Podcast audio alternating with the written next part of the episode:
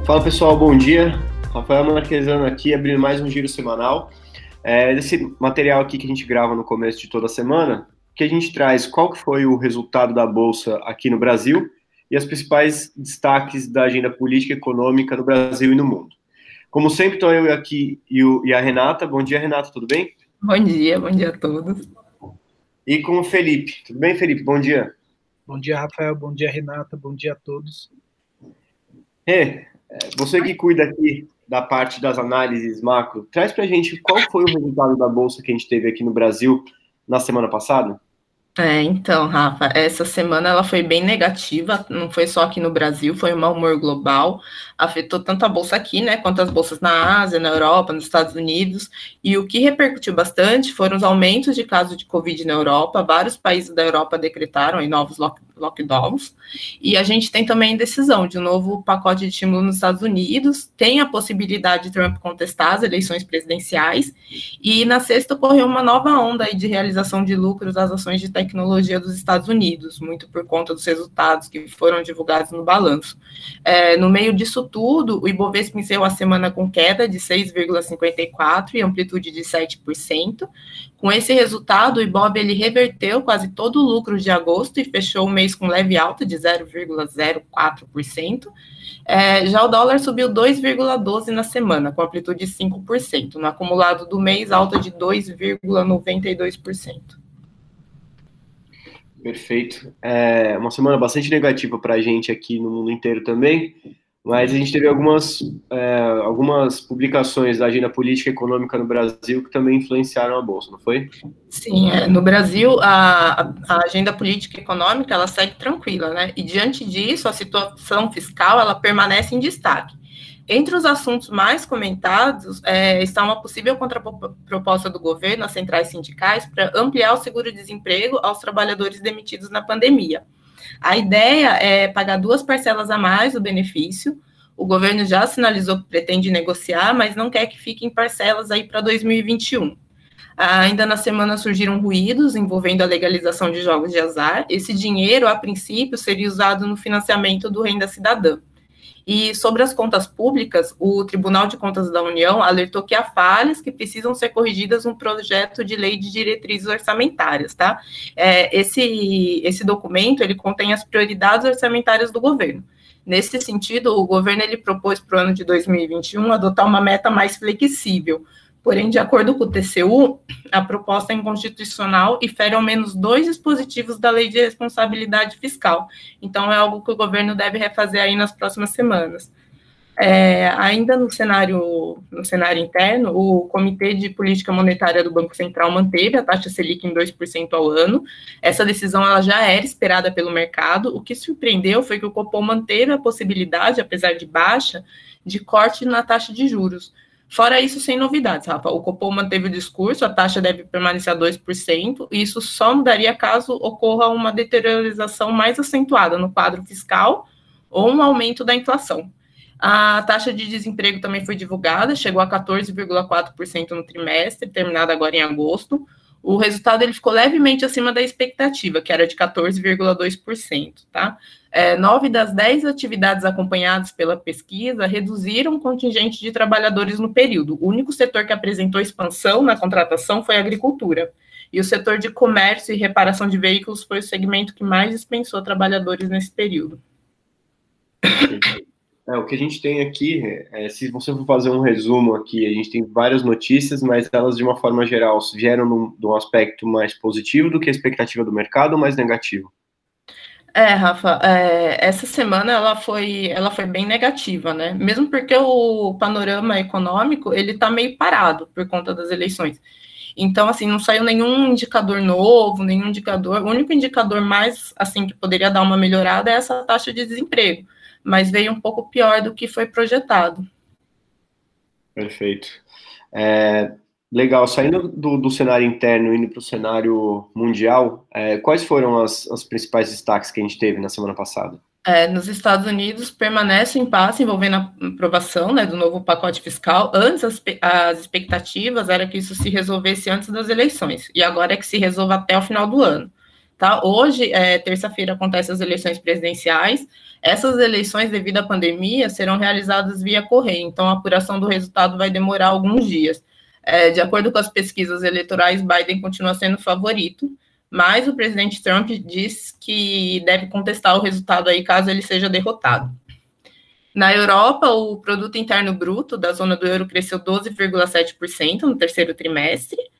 É, na base anual, o PIB fechou o trimestre com queda de 4,3%, os resultados eles vieram bem acima da expectativa, Rafa.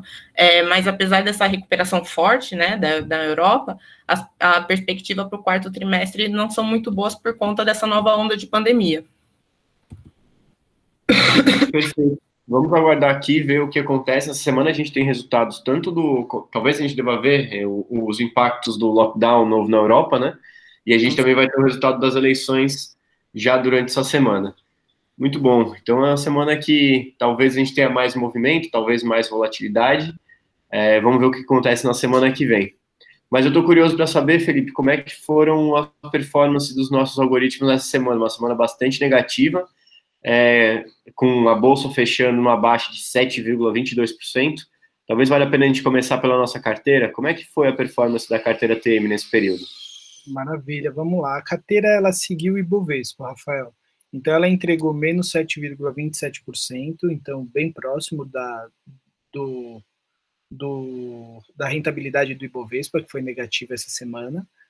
É, ou seja, ela, ela, não, ela não diminuiu, inclusive, a volatilidade, ela seguiu, seguiu mesmo o Ibov.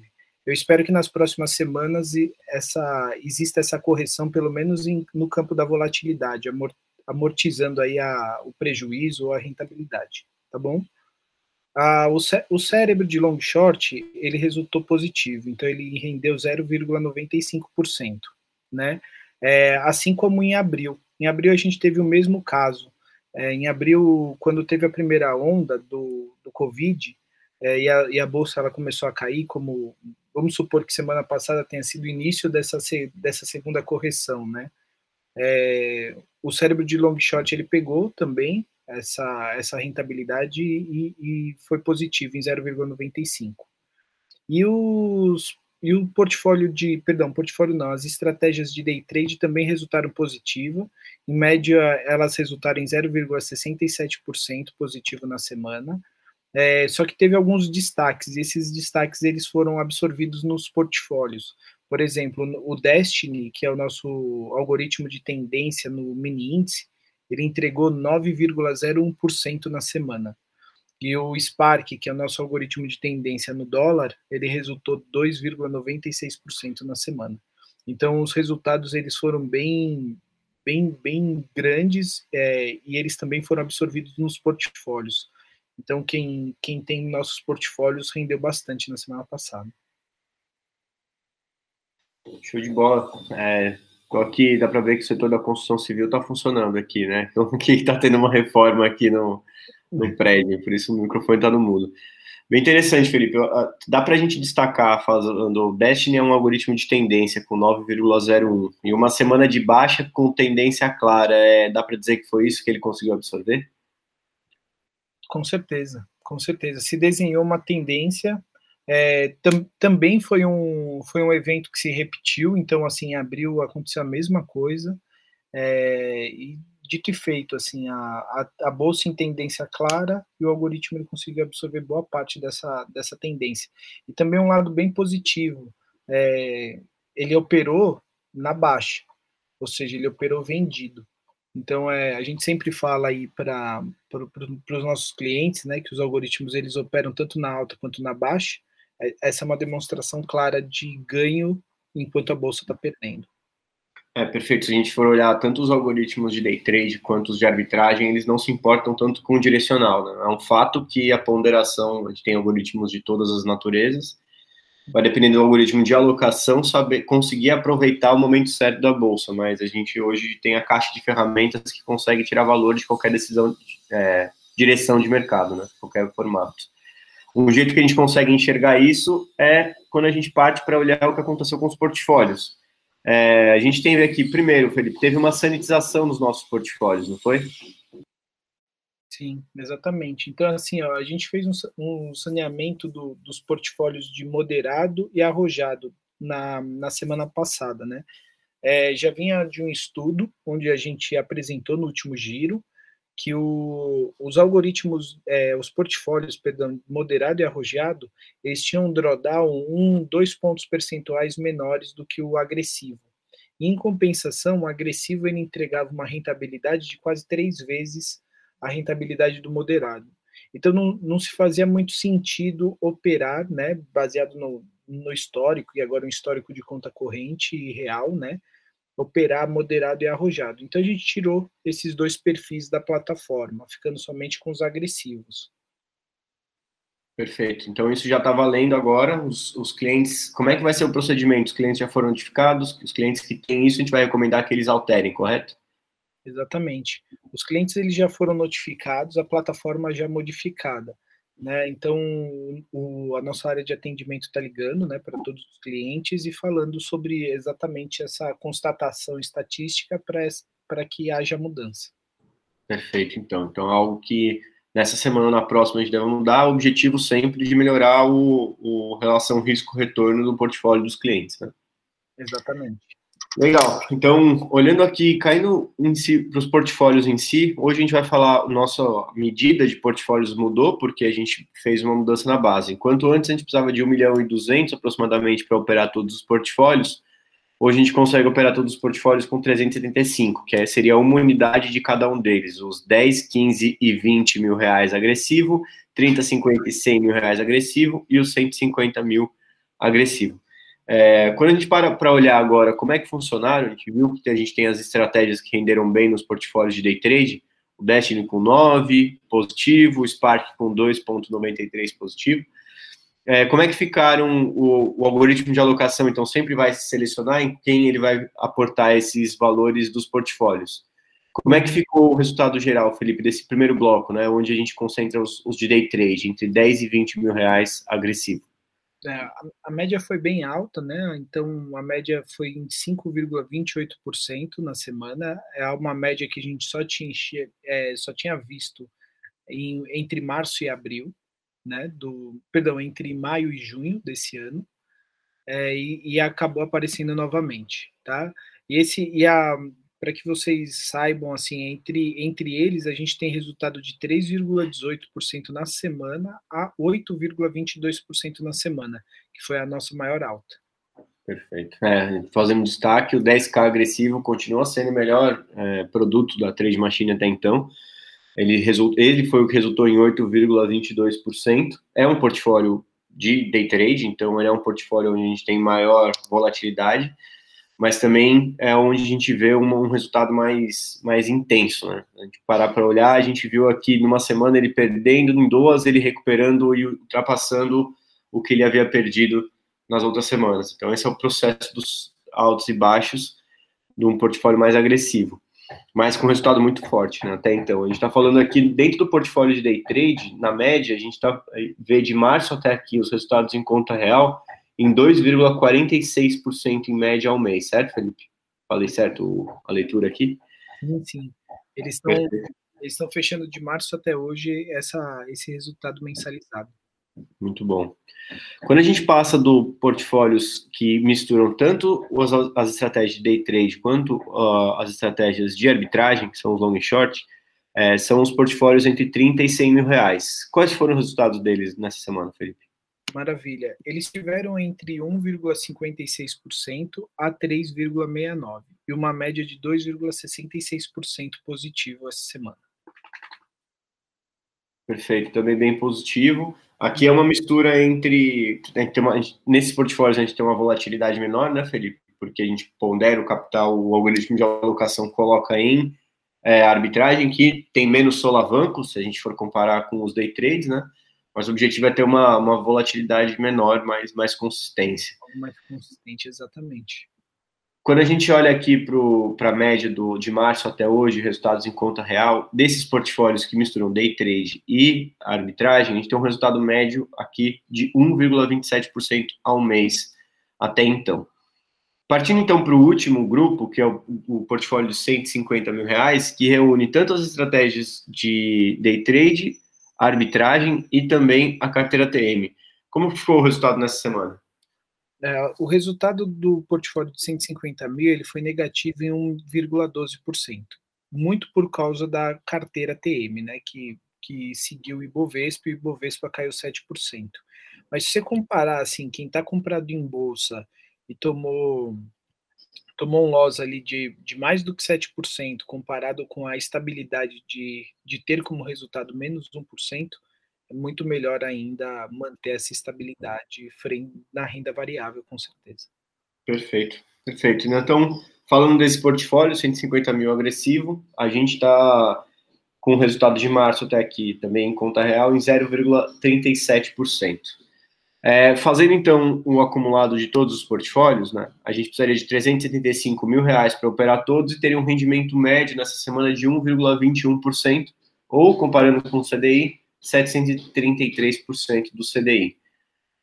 Bom, com isso a gente fez uma semana, uma semana bastante positiva para a gente, mas mesmo uma semana de baixo para a bolsa, a gente ficou comprovando a tese aqui que o, o, a gente consegue utilizar o quantitativo para diversificar a carteira, principalmente essas questões de, de day trade quanto de arbitragem são descorrelacionados com a bolsa, então isso fornece uma, uma proteção maior. E a gente viu isso aqui que em alguns cenários de maior volatilidade ou de uma tendência mais clara, a gente consegue absorver bastante valor, fechando essa semana aqui bem positiva é, em praticamente todas as nossas estratégias. É, agora, fechando um pouco, Felipe, o passado, olhando para frente, tem algum ponto que você pode trazer de novos lançamentos ou que você deve esperar para os nossos resultados aí para as próximas semanas? Sim, a, a gente segue ainda focado na parte de relatórios, né, dos relatórios de research. É, só que dentro desses relatórios de research, a maior parte das análises hoje são é, está dentro do ato de incorporar análise fundamentalista nessa nossa base quantitativa, né? Então, para ainda não para a próxima semana, mas dentro do horizonte de um mês, a gente já pretende incorporar uma análise ali dupla, né? Então, além de ser quantitativa na base técnica, quantitativa na base fundamentalista. É, após, após, o saneamento, a gente pretende ficar um tempo ainda estável no número de produtos para que a gente vê, é, enxergue como que a base vai responder tendo somente portfólios agressivos. E para a próxima semana, muito devido ao resultado que aconteceu no 10K agressivo, se espera que os modelos de, de day trade eles retornem à média, tendo um perfil ou, ou lateralizado ou negativo para a próxima semana. Perfeito. Esse é um padrão, né? A gente tem sempre o padrão de uma onda com topos acima de topos e fundos acima de fundos, mas esse é o processo. Uma coisa que eu vou adiantar aqui, Felipe, que é uma pergunta que a gente recebe com frequência. Poxa, mas a gente não pode simplesmente fechar, desligar as operações agora? É, na, na, verdade, o que acontece é toda toda base ela é feita em cima de uma análise quantitativa. E teoricamente essa análise ela prevê isso internamente. Então, por exemplo, o Markowitz prevê isso. Então é, é, é um achismo. É a mesma coisa do que operar nossos algoritmos. Ele é, ele é uma análise subjetiva ainda. Então não tem como a gente incorporar isso dentro do algoritmo. Estão me ouvindo? Estão me ouvindo? Falhou aqui. Estão me ouvindo? Boa. Eu acho, eu acho, Felipe, que uma coisa que vale a pena a gente comentar, né, é que por mais que a gente saiba que isso vai acontecer, a gente nunca sabe quando vai acontecer. E aí, se você não sabe quando vai acontecer desliga os algoritmos agora, e se ele tivesse ganhando ainda mais para depois retomar, retornar à média? Significa que você não ia participar do ganho, mas participaria da perda. É, e o inverso vai acontecer. Se a gente faz isso, a gente sai da estatística, sai do quant e vira um apostador. E isso não temos como fazer. O que a gente sabe é que ao longo do tempo você vai ganhar mais do que perder segundo os modelos e a probabilidade do modelo. Então faz parte da estratégia estar na estratégia e não tentar adivinhar o que vai acontecer no futuro, né? Exato, perfeito. Perfeito. Boa, isso a gente fala muito, eu, Felipe, com o IA3 Machine, fala com todos os clientes que parece ser bastante fácil, É, parece que é uma previsão do tempo, né? Amanhã vai chover, é só não sair na rua, mas e se amanhã faz sol e você ficou dentro de casa, né? Essa e no outro dia você sai e tá chovendo. Você vai tomar a chuva e não vai ter pego dia de sol. É mais ou menos assim, fazendo uma comparação mais simplória, acaba sendo por aí, né? Exato. É. Você teria que apostar no quando também. No quando. Quando é a variável mais difícil de você utilizar no mercado. A gente nunca sabe quando a crise vai chegar, nunca sabe quando a perda vai acontecer. A gente só sabe que a gente vai ganhar e que a gente vai perder. A gente não sabe o quando. Né? É isso. É, isso é a diferença de uma aposta, que a Rê falou que talvez as apostas virem legais aqui no Brasil para pagar a conta, né? Mas é a diferença entre uma aposta e um investimento, né? Uma técnica por trás. Boa, Felipe. Mudando aqui de panorama, então essa semana a gente deve esperar um, um retorno à média. Talvez a gente tenha se é não essa semana, a outra, ou então a outra, a gente deve ter um cenário mais lateral ou até alguns dias de perda e um retorno à média, como aconteceu duas semanas atrás dentro dos day trade. Já em relação ao mundo, Reu, o que, que a gente deve ver saindo nessa semana que começa agora, de tanto no cenário político, econômico, quanto algum destaque que você queira trazer? É, essa semana, com certeza, né? O, o principal destaque são as eleições americanas.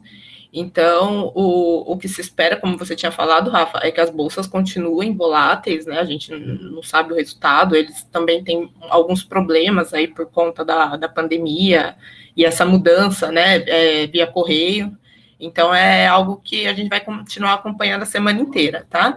É, apesar de curta, também tem a divulgação de resultados das empresas aqui no Brasil. São 33 empresas essa semana que divulgam. E fazendo uma retrospectiva da semana passada, os resultados, no geral, estão vindo, assim, bastante positivos e as empresas têm apresentado uma recuperação bem acentuada se comparado ao segundo trimestre, tá? E essa semana também tem bastante empresas financeiras, o que tem um peso grande no IBOV, então dependendo do resultado, dependendo do que viessem do, do cenário externo, né, que não seja tão prejudicial, isso pode ajudar bastante o desempenho do Bovespa essa semana. Quanto aos indicadores econômicos, hoje, terça-feira, hoje, né, que é terça-feira, sai a ata do Copom, Amanhã, quarta-feira, tem o PMI composto da zona do euro, produção industrial aqui no Brasil e PMI nos Estados Unidos. É, na quinta, é, vendas no varejo da zona do euro e na sexta saem os dados da inflação no Brasil e o payroll nos Estados Unidos. Nossa, semana bem agitada no mercado aqui no Brasil e fora. Então, é, resultado de eleição, bastante publicação. Pode, dá para dizer que a gente pode esperar uma semana bastante volátil, Renato? Nossa, eu acredito que vai ser assim, vai continuar, né? Já vem assim de um mês bastante volátil. É, eu acho que até finalizar os resultados das eleições e dar uma acalmada, as coisas vão continuar nesse sobe e desce. Perfeito. Perfeito, pessoal. Desse jeito chegamos, concluímos mais um giro semanal. É, queria agradecer a você, Renata, pelo tempo. Obrigado. Obrigada a vocês. E obrigado, Felipe, por trazer as informações aí dos nossos algoritmos. Obrigado, obrigado, Rafael, obrigado, Renato, obrigado a todos. Bom, pessoal, uh, com isso a gente encerra mais um giro semanal. Como a gente sempre fala, esse é um conteúdo que a gente faz toda semana, é, todo começo de semana. É, se nada acontecer de diferente, a gente só volta na próxima semana, mas se tiver algum evento que tenha impactado muito o mercado, como a gente sempre usa exemplo da última pandemia que a gente teve, quando estourou a pandemia e deu o circuit breaks, a gente aparece em alguma intervenção é, esporádica. Mas por hoje ficamos aqui. Até mais, pessoal. Até a próxima. Tchau, boa semana.